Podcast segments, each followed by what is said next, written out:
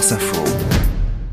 C'est le vrai ou faux avec ce matin Lise Roseveil, bonjour. Bonjour. Et on s'intéresse en plein mouvement de contestation des agriculteurs en France aux performances de notre agriculture. Pour l'eurodéputé François-Xavier Bellamy, il y a urgence. Selon lui, les résultats commerciaux de l'agriculture française sont catastrophiques. Il l'a dit sur France Info.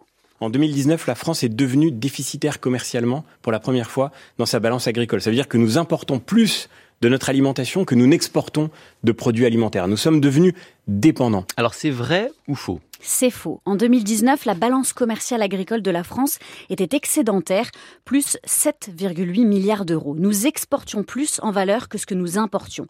Et c'est toujours le cas d'ailleurs. Le solde de notre balance agricole affichait plus de 10 milliards d'euros en 2022, les dernières données consolidées. Ce sont les résultats communiqués par les douanes françaises et repris par le ministère de l'Agriculture.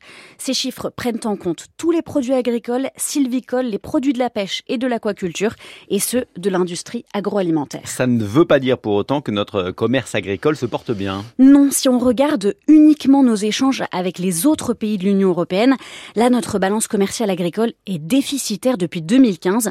On importe plus de produits de nos voisins européens qu'on en exporte chez eux.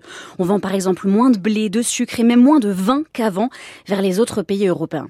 Et puis pour revenir au niveau mondial, la balance commerciale agricole positive de la France cache en réalité des disparités en fonction des marchandises. Si on retire le vin, l'un des produits phares français, notre balance commerciale devient négative. Il y a de grosses différences en fonction des produits. Oui, en 2022, la balance commerciale des vins et spiritueux est largement excédentaire, plus 15 milliards d'euros.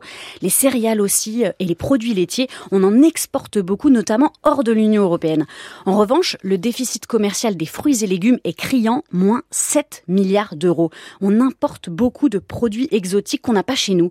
La pêche aussi est déficitaire, tiers des produits de la mer qui se retrouvent dans notre assiette viennent de l'étranger. Lise Roseveille pour le vrai ou faux.